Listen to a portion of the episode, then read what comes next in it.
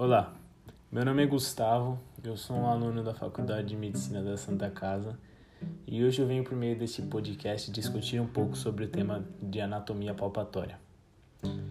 Então vamos lá. O registro do uso das mãos para diagnóstico e tratamento de doenças no ser humano é bem antigo.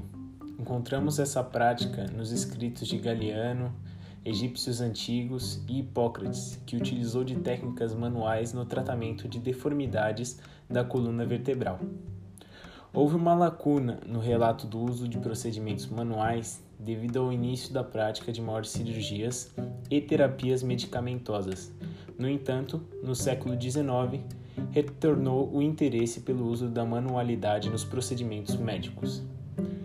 O termo palpação é descrito como um exame feito com os dedos ou com a mão inteira para explorar clinicamente órgãos e tecidos para determinar certas características como temperatura, resistência e tamanho.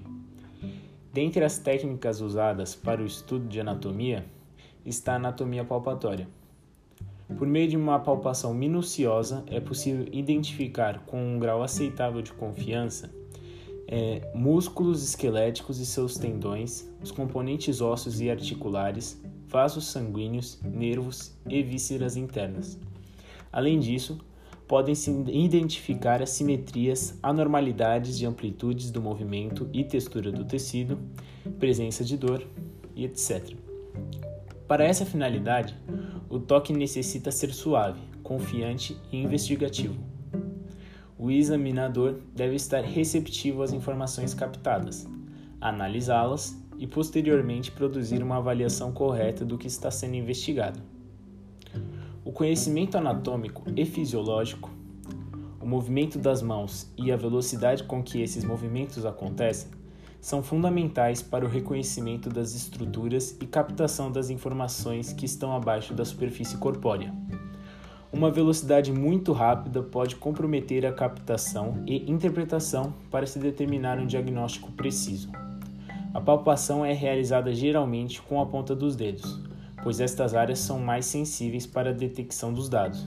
Porém, o uso das mãos como um todo pode ser necessário para a aplicação da pressão, visto que os tecidos, de uma forma geral, apresentam diversas formas e texturas. A magnitude da pressão depende da área a ser examinada e da sensibilidade do indivíduo que está sendo avaliado. Agora eu vou propor alguns exemplos de anatomia palpatória. Exemplo 1. Para a avaliação da elasticidade, nós utilizamos a manobra de Lazeg.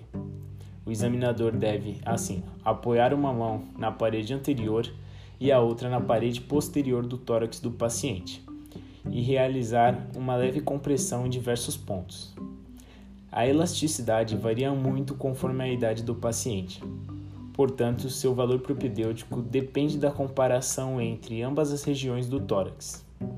A diminuição da elasticidade torácica pode ser encontrada no enfisema e na ossificação das cartilagens costais, uma diminuição bilateral, ou nos derrames, tumores e condensações, uma diminuição unilateral.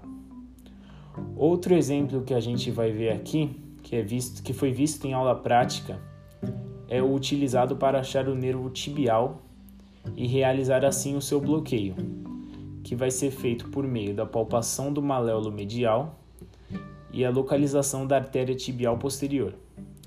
Após essa sensação do pulso da artéria, acha-se assim o nervo tibial, que está localizado levemente posterior à artéria tibial posterior.